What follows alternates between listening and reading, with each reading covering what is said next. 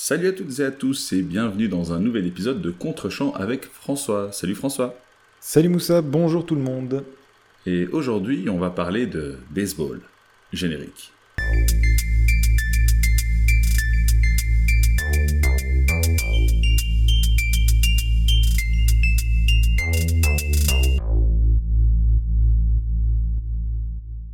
Et donc cette semaine, je t'ai demandé Moussa de regarder Everybody Wants Some, une comédie adolescente de Richard Linklater. Sorti en 2016, le film est un peu passé inaperçu au milieu de propositions comme La La Land, Manchester by the Sea, Moonlight, Sully ou encore l'hilarant The Nice Guys, alors qu'il constitue selon moi... Si, si, je peux me permettre, Les Figures de l'Ombre, sorti la même année, grand film, regardez-le. Oui, mais c'est pas lui qui a éclipsé Everybody Wants non, Some. je pense pas. Enfin, quoique, Euh, quoique, ce serait pas impossible, parce qu'il a fait du Malheureusement, ce film à sa sortie. Tout à fait. Et pourtant, et pourtant, Everybody Wants Some est selon moi une des réalisations les plus attachantes et réussies euh, de cette année. Euh, film choral ou d'ensemble, comme on dit aux États-Unis, j'y reviendrai. Everybody Wants Some relate l'arrivée de Jack, un prometteur joueur de baseball, dans un collège texan au beau milieu de l'été 1980. Fraîchement débarqué de sa petite ville de province, Jack s'installe en dehors du campus dans une maison remplie de ses nouveaux partenaires et va rapidement découvrir et embrasser les excès et l'effervescence de cette communauté de jocks, le temps d'un week-end débridé et haut en couleur qui précède la rentrée officielle. Alors les jocks, tu vas peut-être en parler Moussa, mais c'est vraiment la figure aux États-Unis de, de l'athlète, du, college boy qui est, euh, qui est pas là tellement pour euh, ses majors et ses études, mais qui est là en fait parce qu'il est dans l'équipe sportive du collège, que ce soit du football américain, du basket euh, et dans ce cas-ci du baseball.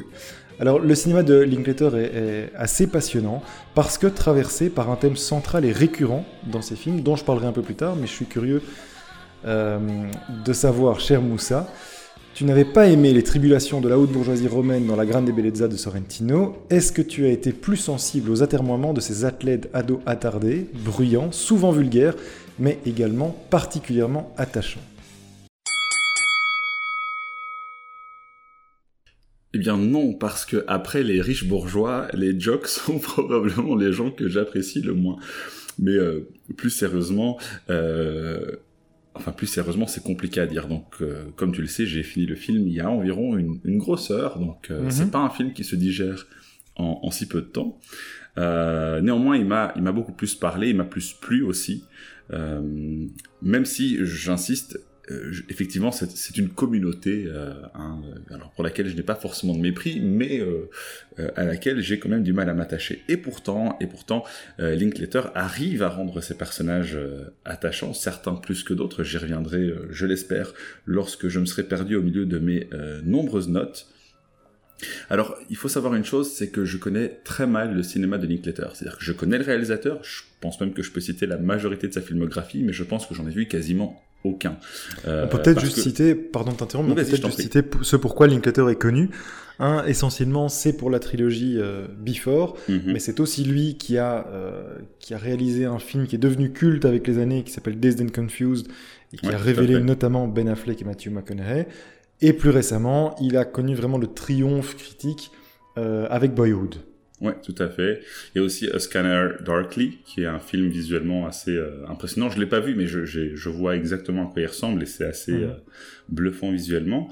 Euh, il écrit souvent aussi ses propres films, donc c'est quand même euh, tout à son honneur.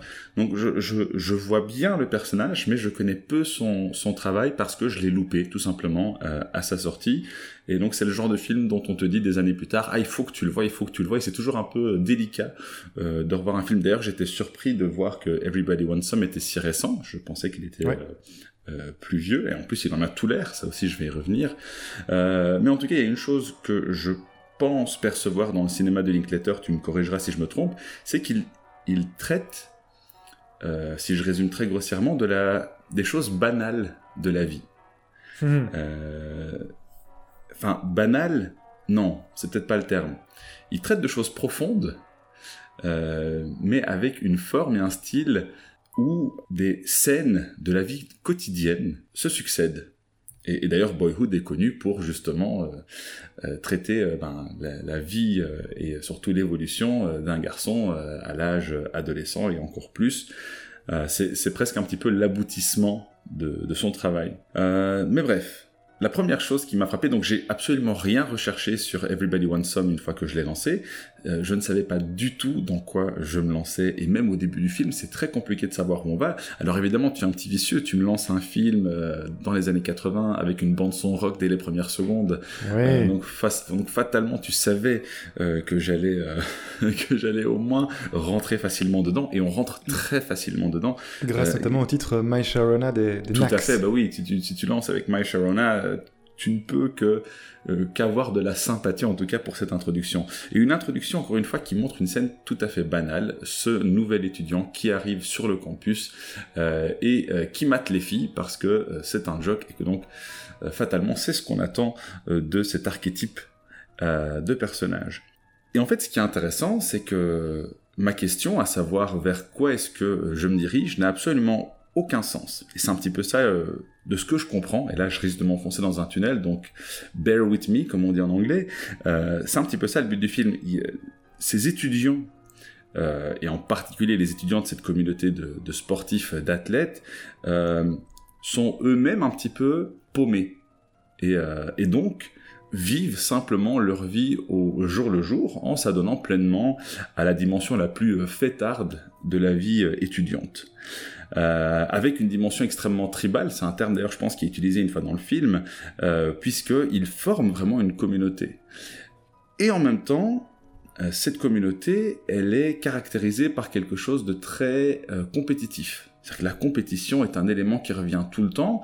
Alors, euh, de façon subtile, entre eux et toutes les autres communautés euh, du campus, mais aussi au sein même de cette communauté. C'est-à-dire que, ben, il, par exemple, ils se défient au ping-pong, à, à, des jeux où il faut se taper euh, sur le point, enfin, des, jeux vraiment de, de gamins, euh, mais qui évoquent quelque chose de sympathique parce qu'il y a vraiment quelque chose de nostalgique euh, pour pour de vieux trentenaires comme nous à repenser à ces scènes les plus vraiment banales, encore une fois, de de la vie de la vie étudiante.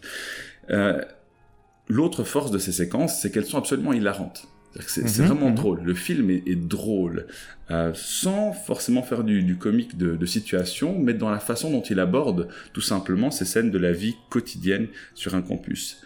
L'autre intérêt du film, c'est qu'au-delà de la dimension euh, communautaire, donc on voit, euh, pour encore une fois résumer grossièrement, on voit les sportifs, on voit les cas sociaux euh, qui sont en plein dans la transition entre le disco et le rock. Eux, ils ont complètement franchi le pas, hein, donc en mode euh, rock and roll, anarchie euh, et compagnie. On a également euh, ceux qui font euh, leurs études en art et en fait, euh, ou, encore même ceux qui ceux qui ont embrassé la country. Et en fait, il y a vraiment un fil rouge qui transcende ces communautés. Finalement, elles sont à l'université, elles font la fête et c'est aussi ça qui est intéressant, c'est que ces joueurs de baseball infiltrent chacune de ces fêtes et poussent la dimension comique de la chose à chaque fois en se changeant pour pouvoir vraiment se, se fondre euh, dans la masse. Exactement. Ce qui est également intéressant d'un point de vue de la forme, j'y reviendrai peut-être, mais euh, là, comme je l'ai entre parenthèses, je vais le mentionner, c'est que euh, chacune des fêtes est filmée de sorte à établir l'ambiance. Euh, donc on a un establishing shot par exemple avant la quand ils sont à la, à la discothèque, mais aussi euh, des plans euh, vus d'en haut où on voit euh, par exemple le, le, bar où on chante de la country, où on voit la maison euh, qui est décorée euh, chez les étudiants euh, en art. Et, et, donc ça crée aussi un petit peu, ben, ça contribue en fait à renforcer cette, euh, cette cohésion qu'il y a au-delà de la dimension communautaire de l'université. Une fois donc qu'on a abordé cette question de la vie étudiante et de ses vivicitudes, vivicitudes Laissez-moi tranquille. Euh... Vicissitude? Merci. Euh, donc une fois qu'on dépasse ça, voilà, de l'acide acétyl salicylique euh, pour les personnes qui auront la référence. Euh, là où ça devient intéressant, donc, c'est que au-delà de cette vie, enfin cette vie, hein, encore une fois, tu l'as dit, ça s'étale sur trois jours, mais ça prend quand même deux heures de film. Au-delà de cette vie qui paraît extrêmement superficielle et en quelque sorte elle l'est, c'est qu'il y a vraiment des moments de sursaut où euh, ces étudiants sont en quête de sens. Oui. Euh, C'est-à-dire qu'ils se posent la question, et parfois même euh, verbalement, c'est pas seulement entre les lignes, ils se demandent à quoi bon. Il y a notamment une scène en plein milieu du film où Jake, donc le, nouvel étudiant, demande à un des étudiants qui est en dernière année, qui je pense même aurait déjà dû quitter l'université, euh, à quoi euh, rime tout ça finalement Est-ce que le but c'est juste d'aller à une fête, coucher avec quelqu'un et, euh, et, répéter le processus ad vitam? Mm-hmm. Mais c'est extrêmement subtil et ça ne paraît jamais poussif. C'est-à-dire que c'est pas comme si euh, le euh, réalisateur décidait qu'à ce moment-là, les, personnages devaient s'adresser aux spectateurs. C'est vraiment une question qui semble légitime et crédible dans le chef euh, des personnages. Et ils y apportent eux-mêmes toutes sortes de réponses différentes. et en fait, ce qu'il en ressort, c'est que bah, finalement, le baseball, c'est un petit peu ce qui crée un socle sur lequel euh, s'appuient euh, ces personnages. Et ça, je trouve ça intéressant. D'ailleurs, le, bah, le, personnage principal l'évoque à la fin en faisant une comparaison avec le mythe de, de Sisyphe, mhm. euh, où il explique que le, le baseball permet de, de, se recentrer et que donc avoir euh, des passions en tant qu'étudiant, bah, ça, ça permet de se recentrer et de se concentrer malgré toute cette euh, banalité, superficialité qui peut euh, les entourer. D'ailleurs, même visuellement, la, la scène euh, de l'entraînement, il y a une scène d'entraînement de baseball, parce qu'en fait, euh, ce sont des joueurs de baseball, mais on ne voit quasiment pas de baseball dans le film en dehors de cette scène d'entraînement. On Et si, je peux me permettre de, si je peux me permettre de te couper, non seulement c'est un film d'étudiants au collège, donc c'est la rentrée au collège d'étudiants qui font du baseball. Non seulement on voit pratiquement pas de baseball, et on voit jamais le collège non plus. Donc c'est assez étonnant, effectivement. Tout à fait, tout à fait. D'ailleurs, ça, je vais y revenir aussi. Mais euh, en effet, et cette scène d'entraînement, même dans la manière dont elle est filmée et la manière dont les acteurs sont dirigés, on sent que le contexte a changé. Ce n'est vraiment que sur le banc qu'ils se permettent à nouveau des folies, mais ils sont tous vraiment concentrés sur ce qui est en train de se passer. Et donc ça, euh, ça appuie un petit peu le propos euh, développé par, par Jake. Alors il y a une chose, mais ça c'est subjectif et je l'ai dit, c'est pas forcément un, un, milieu. Moi, moi, j'étais pas forcément un gros fêtard euh, quand j'étais étudiant, euh, et donc je, je, vois quand même quelque chose un petit peu de nihiliste euh, dans le dans le film à certains moments où ben, finalement euh, on y va euh, au jour le jour et eh bien si la vie c'est juste faire la fête, boire de l'alcool et et coucher avec une nouvelle fille à chaque fête, ben allons-y. Je dis pas que c'est forcément euh, le, message du film, mais il y a quand même cette vision un petit peu défaitiste par rapport à cette quête de sens qu'ont les étudiants, mhm. qui transparaît quelquefois et qui, alors qui m'interpelle, mais voilà, c'est purement subjectif dans euh, l'empathie que je peux avoir pour certains personnages. Malgré tout, il y a des moments de profondeur qui sont vraiment euh, fugaces mais très intéressants, comme je l'ai déjà dit. Et donc, je reviens à ce que tu as dit par rapport au cours les étudiants qui ont l'air euh, survitaminés et hyperactifs tout le film arrivent enfin en cours à la toute fin du film. Je ne sais pas si je me permets de le spoiler, mais euh, si, enfin si oui, je oui, c'est pas une révélation narrative. tout, à fait. Et donc, qu'est-ce qu'ils font? Ils s'endorment. et donc, exactement. Et le film se termine là-dessus. Exactement. Et je trouve ça absolument euh, phénoménal parce que voilà, il y a c'est une belle manière de euh, conclure tous les éléments qui sont développés dans le film. Je viens euh, très rapidement euh, à la forme pour finir. Donc je l'ai dit, il y a, du rock des années 80, donc forcément ça ne peut que me paraître euh, sympathique. Hein. Il y a moi un, film où vous me mettez Heartbreaker de Pat Benatar, je, dis oui. le montage est absolument phénoménal et ça voilà, je, je, connais encore pas bien la filmographie de, de Linklater, comme je l'ai dit, mais c'est incroyable ce qu'il arrive à faire avec un montage simple, mais qui est très très évocateur. Euh, et ça, je trouve que c'est euh, vraiment incroyable. En plus, il me semble, si je ne dis pas de bêtises, qu'il est autodidacte pour ce que ça veut dire. Hein. Euh, et je terminerai sur le casting, qui est un casting de série. Ce sont vraiment pratiquement toutes et tous des acteurs et des actrices de séries, des acteurs que j'ai vus dans des séries comme euh, comme Glee ou euh, euh, ou comme Teen Wolf. Alors, je m'attendais pas du tout à trouver un acteur de Teen Wolf là-dedans, et pourtant le casting fonctionne très bien. Il fonctionne vraiment très bien. Et alors encore une fois, je, vise peut-être complètement à côté, mais je trouve ça intéressant, dans la mesure où un des propos du film, c'est de parler de tous ces étudiants euh, qui veulent euh, faire du baseball et fatalement rêvent de devenir des professionnels, mais qui risquent probablement pour la grande majorité de ne pas le devenir, d'être incarnés par des acteurs entre guillemets de, de seconde zone. Je, je, nie pas du tout leur talent, mais ce sont pas des euh, acteurs de blockbuster. Voilà, pour dire les choses euh, simplement. Euh, néanmoins, un casting très sympathique qui fonctionne vraiment très bien. je crois qu'il y, a, aucun personnage quasi qui donne l'impression d'avoir été mal casté ou surtout, ou surtout mal dirigé. Et là, encore une fois, c'est tout à l'honneur du réalisateur. Voilà, je pense que j'ai beaucoup parlé, donc je te cède la parole à nouveau. Je t'en prie.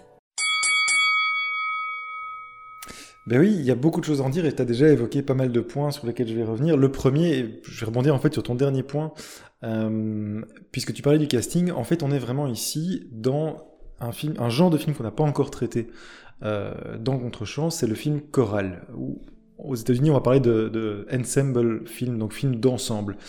Euh, et, et c'est quand même intéressant que tu aies choisi celui-là, parce que c'est pas forcément le premier auquel on pense. Exactement, c'est pas du tout l'un des représentants les plus illustres. Euh, sans doute que la figure la plus connue du, du film choral, c'est Robert Altman, mais plus proche de nous, on peut penser à des films comme, euh, comme Babel, au film de Wes Anderson, hein, Grand Budapest Hotel, ou encore son, son, dernier.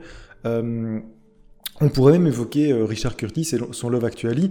Voilà, ce sont des, les films chorales en fait sont des films qui, qui reprennent une galerie de personnages qui n'ont pas nécessairement un protagoniste. Euh, mais en tout cas vraiment une galerie de personnages autour euh, desquels la trame va, plus, va petit à petit se dessiner. Il n'y a pas une trame exacte, pas un but précis, puisqu'on est vraiment sur une galerie de personnages, mais en réalité, ça va dresser un portrait d'ensemble, et c'est pour ça qu'on parle de film d'ensemble aux États-Unis. Alors, pour réussir un film choral, bien entendu, c'est quoi les éléments constitutifs de, de, ce genre? Ben, Évidemment, c'est le casting. Euh, alors, tu l'as dit, c'est un casting de figures peu connu du cinéma, mais effectivement de la télévision. Alors Linklater l'explique assez, euh, assez simplement, hein, c'est qu'il a besoin d'acteurs assez jeunes, et euh, c'est une partie du film aussi, euh, qui sont encore en formation, dont on ne connaît pas encore les contours exacts. Ce qui se passe quand tu fais un casting avec des acteurs de cinéma déjà connus, quand tu prends un Tom Cruise, tu le prends avec tout ce qu'il génère de mythologie, tout ce qu'il apporte naturellement de mythologie. Et donc, c'est très compliqué si tu dois construire un personnage différent de Tom Cruise, d'amener un acteur aussi connu qui va déjà générer tout un imaginaire chez, le spectateur. Donc le fait de pouvoir prendre un casting de relatifs inconnus, puisque c'est tous des gens qui travaillent, c'est des acteurs professionnels et qui, ont, qui, avaient déjà pour la plupart des, des, rôles dans des séries relativement populaires, mais au cinéma en tout cas ce sont des, des têtes peu connues, et donc ça permet aussi une certaine identification de la part du spectateur, ça permet aussi de, de travailler ces personnages et c'est un des autres éléments euh, constitutifs très importants du film choral, c'est la manière dont tu vas rédiger tes personnages, tu vas écrire tes personnages. Il faut que ces personnages soient tous crédibles, qu'ils aient des, trajectoires intéressantes, qu'ils puissent être identifiables aussi, puisque on peut être un peu perturbé, notamment dans ce film, le, le, démarrage peut être un petit peu ardu parce que tu es véritablement projeté dans un monde que tu ne connais pas, avec énormément de têtes, enfin une bonne dizaine de personnages, et il faut pouvoir rapidement identifier qui est qui. Donc ça, c'est une, des grandes qualités euh, de ce film, je trouve, c'est que très vite, tu, trouves tes repères, tu trouves tes petits, et, euh, tu identifies bien qui est qui. Alors, euh, oui, tu l'as évoqué, la bande son, tout simplement parce que, enfin, elle est fabuleuse, mais c'est tout simplement une évocation de cette période précise, de cet été 80. Euh, c'est ce que voulait faire Linklater. Il a été lui un joke, euh, et donc, ce qu'il fait avec ce film, c'est vraiment un, comment dire, un retour, un, un regard, euh, je trouve assez attendrissant et attendri euh, sur sa propre expérience. Et donc, je ne savais pas, mais ça, ça, se sent effectivement. Oui, tout à fait. Et on a une bande son euh, vraiment assez extraordinaire et très variée. On a du Van Allen. Mais en fait, le titre du film est un, enfin, il y a un titre éponyme de Van Allen. On a du Blondie, du Dire Straits, du Patti Smith. Bref, il y en a vraiment pour tous les goûts. Mais ce qui est très intéressant, c'est qu'on n'est pas uniquement dans un style. Et ça, tu l'as partiellement abordé. C'est qu'en fait, on intègre effectivement cette communauté de jock, mais qui va euh, évoluer au sein d'autres communautés qui gravitent autour de ce collège. Euh, il y a un vrai brassage culturel de ces communautés, c'est-à-dire que ces jocks, ces, voilà, ces sportifs, ces athlètes, sans nécessairement beaucoup de culture ou d'éducation, qui se focalisent essentiellement sur leur compétition et sur leur sport, vont fréquenter effectivement des communautés plutôt punk rock, du disco, de la country, euh, des éléments très différents. Et c'est vraiment intéressant de voir à cette période la manière dont ces communautés pouvaient interagir. On est aujourd'hui, par exemple, dans beaucoup plus des, des, des, querelles de, de, clochers, si je puis dire. On a moins tendance, me semble-t-il, à s'ouvrir à ces autres... Euh, à ces autres communautés. Et là, c'est assez intéressant de les voir évoluer, même si elles restent bien entre elles, évidemment. Ces, sportifs resteront toujours et avant tout entre eux. Mais il y a quand même ce brassage qui est assez intéressant à voir dans, euh, dans ce collège. Alors, j'en viens au, thème principal et ce pourquoi je voulais te faire voir et te faire découvrir du Linklater, même si ce n'est pas clairement son meilleur film. Pour moi, c'est un, un, très bon film. Euh, la thématique en fait de Linklater, euh, qui est traitée dans la plupart de ses, de films, c'est la question du temps. Il a un regard extrêmement particulier sur la, sur la manière de, euh, de gérer le temps au cinéma, de montrer, de faire voir véritablement des instants de vie. Euh, et c'est une question qui est difficile à traiter au cinéma. Euh, il le fait d'une manière bien particulière, d'autres s'y sont attaqués, euh, et peut-être même des réalisateurs plus illustres. Je pense à Tarkovsky, euh, notamment avec Stalker et, Solaris, le réalisateur russe, qui lui traite le temps notamment par le montage et par la, réalisation en lui-même, en, elle-même, pardon. Linklater va, le traiter différemment. Il va le traiter par la, gestion des moments de vie. Et tu l'as, dit en fait dans le film, Everybody, Everybody, Wants Some, ce sont vraiment des, des instantanés de vie que vont partager ces personnages euh, de cette communauté. Et euh, il y a un regard extrêmement nostalgique, mais aussi, je trouve, très universel, parce que, Eddie Claytor le disait notamment sur un de ses, un de ses premiers films, Dazed and Confused, ce sont en fait des films dans lesquels rien ne se passe, mais en même temps tout est en train d'arriver pour ces personnages. C'est, ils vont, en fait, on va les accompagner pendant une, petite période et on va voir à quel point ces personnages vont se construire par des choses qui peuvent sembler tout à fait banales, par des expériences finalement très, euh, oui, très triviales. Mais toutes ces expériences, la somme de ces expériences et de ces moments vont construire chez eux une vision de la vie, une vision du temps aussi. Et, euh, et c'est ce qui est absolument brillant, je trouve, chez Linklater. Alors, on va pas revenir sur Boyhood, c'est pour ça que je voulais pas te faire voir Boyhood. Je sais pas si tu l'as vu par ailleurs, mais. Non, non, je te dis, euh... j'ai vu quasiment aucun de ses films. En fait, Boyhood a cette particularité qu'en plus, il a, il a été filmé de, de, manière très spéciale, puisque Linklater, en fait, pendant 12 ans, a accompagné le même casting en les filmant quelques jours par an. Et en fait, on, on voit vraiment les révolutions physiques euh, au, au, fur et à mesure de, de ces 12 années. Ici, c'est pas la même chose. Le film est vraiment ramassé sur un week-end.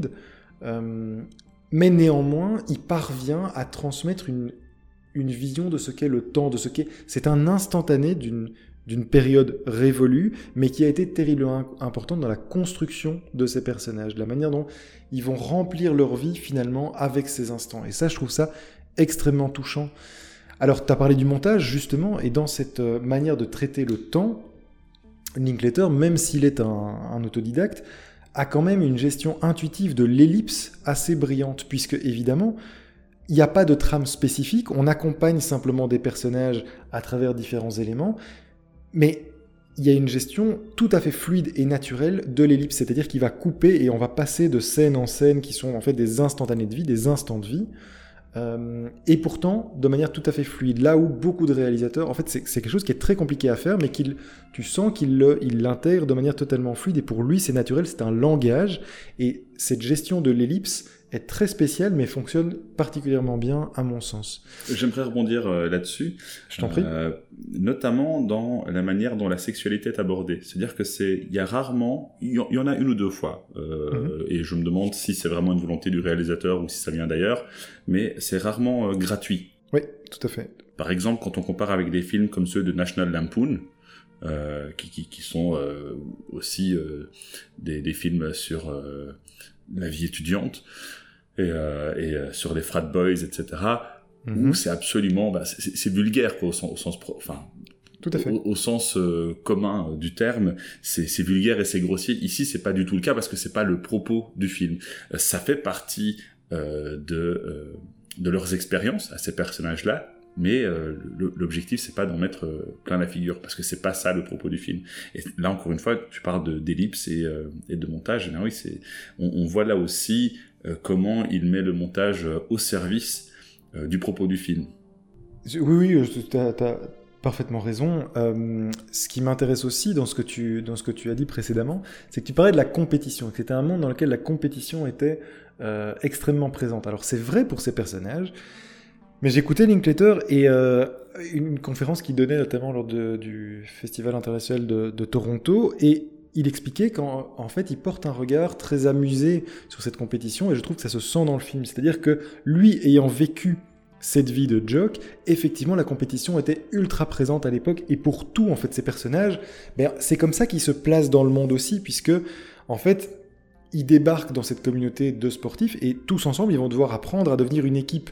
En fait, ils apprennent à découvrir leurs nouveaux meilleurs amis, euh, parce que c'est ça qui constitue une équipe aussi. Ils apprennent à se connaître, ils se jaugent, ils se jugent, euh, ils s'affrontent, et c'est par la compétition aussi qu'ils vont se placer chacun dans le groupe. Alors, Linklater explique qu'il l'a vécu à l'époque vraiment dans cet aspect compétitif que tu as noté, mais il, est, il, il dit aussi qu'il est capable de voir aujourd'hui à quel point ça pouvait avoir un aspect comique qu'il n'identifiait pas nécessairement à l'époque, Or, je trouve que ce, regard est très présent dans le film. Ah oui, bien sûr, c'est hilarant. Là, voilà, la compétition qu'il se, qu'il se porte est en fait tournée en, bien souvent en ridicule parce qu'elle l'est. Et je trouve en ça que le film est extrêmement intéressant de la part d'un Américain qui pourtant euh, est éduqué dans cette vision-là du monde. Euh, la, pure compétition, c'est la vision typique de l'Américain moyen, en particulier d'un Américain qui a été élevé en tant que sportif et athlète professionnel. Et il est capable de voir lui aujourd'hui toute la, dérision autour de cette, euh, construction, et il euh, l'injecte dans son propre film, et je trouve que c'est très attachant. Autre point c'est pourquoi je trouve le film attachant. Tu l'as évoqué, tu parlais de nostalgie. Alors, bien sûr, de la nostalgie, tu le sens dans la, gestion de ce temps, cette thématique du temps qui passe et, qui construit les choses aussi, ce regard que tu peux porter sur des expériences passées. Euh, mais nostalgie aussi pour des moments, certains moments d'émotion.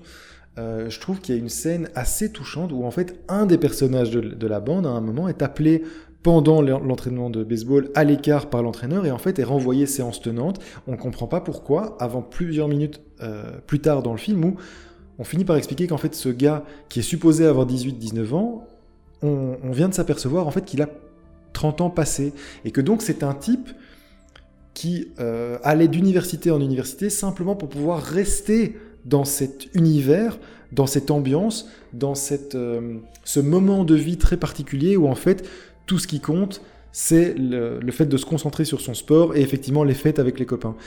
Ça n'a l'air de rien, mais c'est extrêmement touchant aussi parce que ça dit quelque chose du rapport au temps. C'est un type qui n'a pas voulu euh, grandir, qui n'a pas voulu évoluer, grandir, sortir de cette période.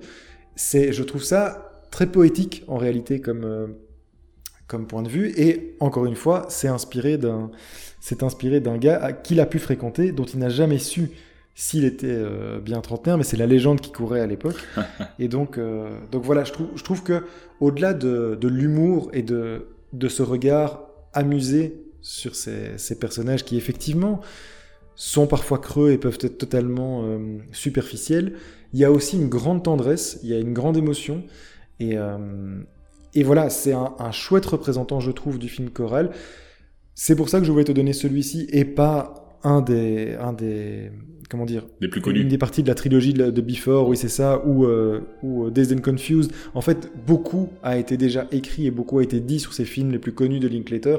Euh, je sais que Tarantino en fait a placé Dazed and Confused dans son top 10 de, tous les temps de, ses films préférés. Donc, je, voilà et Vas-y. Je, sens que tu approches de la conclusion, donc avant qu'on y arrive, parce que tu parlais de des scènes touchantes, j'ai aussi un exemple à donner qui moi m'a paru très intéressant, c'est que un, on va dire un des alphas euh, de la bande, un des plus âgés, donc euh, qui euh, qui est étudiant en linguistique d'ailleurs, et d'ailleurs il, il, est très très verbeux. Ah, Finnegan. oui, il est il est, il extraordinaire, il est génial. mais il est aussi extrêmement superficiel et en fait à la fin. Euh, il est en train de, ben, de draguer une fille à, à, la fête organisée par les artistes euh, et ses amis viennent, ben, comme ils le font toujours entre eux, euh, se moquer un peu de lui devant elle le saboter, oui. Exactement. Et en fait, sa réaction, là, elle devient très viscérale. Euh, pas, pas forcément colérique, mais elle vient des tripes, quoi. Et euh, il est vraiment fâché sur ses copains parce qu'il dit que cette fois, euh, il dit, elle est mignonne. Ce sont pas les termes qu'ils utilisent d'habitude. Donc non, elle était mignonne, il dit. Et, euh, et, donc il est, il est sincèrement frustré à ce moment-là. Et il a une réaction géniale. Il a une réaction géniale quand il leur dit euh, c'est quand même dingue quand on est tous entre, entre mecs de baseball et qu'on devrait penser au baseball, on fait que penser aux filles et aux filles superficielles. Et pour une fois qu'on parvient un tout petit peu à être intégré à des filles un peu intéressantes, euh, enfin en fait beaucoup plus intéressantes que ce que eux sont, vous ne pensez qu'au baseball et vous ne parlez qu'au baseball. Tout à fait. Euh, ouais, c'est un personnage. Et, c'est excellent. Et en fait, euh, ça fait partie de ces petits euh, moments de, de, vraiment de quête de sens dont je parlais euh, pour, pour, des étudiants justement qui, ben, en fait, qui, qui, qui cherchent bon gré mal gré à grandir sans s'en rendre compte. Ouais, exact. C'est exactement ça. Et ça, c'est tout le sens du cinéma de Linklater.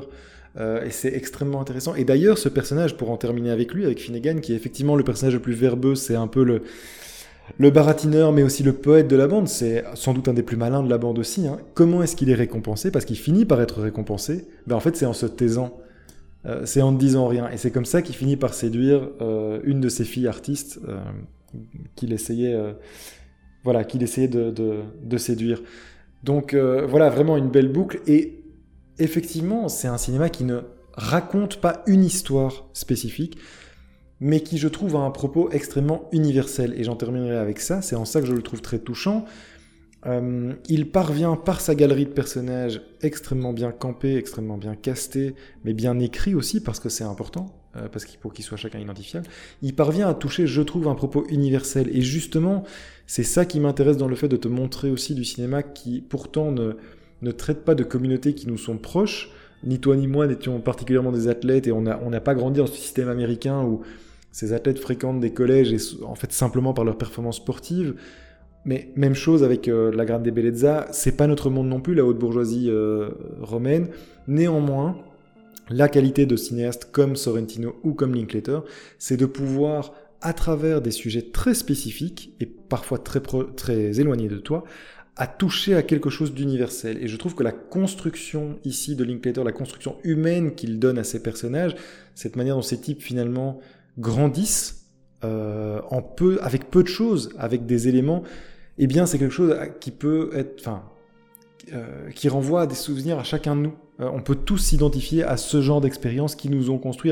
on peut tous avoir des souvenirs très précis d'échanges avec des amis, sans que ce soit des, des frat boys ou des jokes comme ici, mais ces petits éléments de vie, ces petits instantanés qui ont constitué une partie de, de, des personnes que nous sommes, on trouve ça on, on, trouve peu ces éléments dans le cinéma grand public, et Linklater, lui, en est vraiment un digne représentant, et c'est pour ça que je voulais te faire découvrir ce film que j'apprécie beaucoup et qui, je trouve, a été un peu passé sous silence en 2016 parce qu'il y avait d'autres choses intéressantes, mais je trouve que c'était vraiment. Il y avait les figures de l'ombre, moi je pense qu'il faut vraiment le rappeler aux gens, c'est un très C'est très important. c'est très important. Ben, je me demande ce que, ce que fera euh, Everybody Wants Some comparé aux figures de l'ombre dans notre top. Euh, ah, dans notre futur ça, je pense qu'il n'y a pas beaucoup de doutes. En revanche, c'est bien que tu l'évoques parce que je ne sais pas du tout comment classer ce film. Alors certainement, il, sera bien plus haut classé que, que les figures de l'ombre, mais je ne sais pas du tout comment classer ce film. Il va vraiment falloir que j'y euh, que j'y réfléchisse. Euh, et euh, voilà, bah, je te remercie en tout cas de, de me l'avoir proposé. Euh, je regrette effectivement, comme toi, qu'il n'ait pas eu son succès. Je pense même qu'il a fait un flop au box-office. Ah oui, complètement. Il a, il a récolté, je crois, moins de la moitié du budget. Il a récolté 4, 4 4 millions 6 pour un budget de 10 millions, donc c'était vraiment un flop. Ouais. Mais, mais reconnaissance critique, néanmoins. Oui, bien sûr, mais ça, malheureusement, c'est un petit peu souvent le cas. D'ailleurs, dans, dans, tout type de médias, parfois des œuvres qui sont excellentes et, et, qui sont saluées par la critique, mais qui n'ont pas le succès commercial euh, derrière. Attendu, ouais, ouais. Très bien, eh bien écoute, euh, merci euh, François pour ce film, c'était très intéressant, ça me ça me donnera à réfléchir. Peut-être que je, je regarderai enfin, je, je, passerai cette barrière que je me suis imposée au film de, de Linklater que j'ai zappé euh, et que je les regarderai. Euh, lorsque j'aurai du temps. Euh... Ça tombe bien, c'est la thématique de ces euh, films. Oui, mais écoute, ça s'est fait exprès. Quelle belle conclusion, tout est dans tout. voilà. Alors, euh, la semaine prochaine, je t'ai demandé de euh, regarder, si tu me laisses une seconde pour que j'aille vérifier, mais il me semble que c'est The Vast of Night euh, de Andrew Patterson. Il me semble que c'est son premier film. C'est un film dont je suppose que tu n'as jamais entendu parler. Absolument pas. Je vois pas du tout ce que c'est. Euh, écoute, je, je l'ai regardé. euh, alors, il il est disponible sur Prime, donc si jamais vous voulez regarder le film avant de nous écouter, et je vous le conseille franchement, euh, c'est un film très particulier. Je, je veux vraiment rien dire à son sujet maintenant. De toute façon, c'est pas le but. Donc voilà, hâte que tu regardes et qu'on en discute la fois prochaine. Merci Moussa. Salut tout le monde et au prochain épisode. Bye bye. Salut.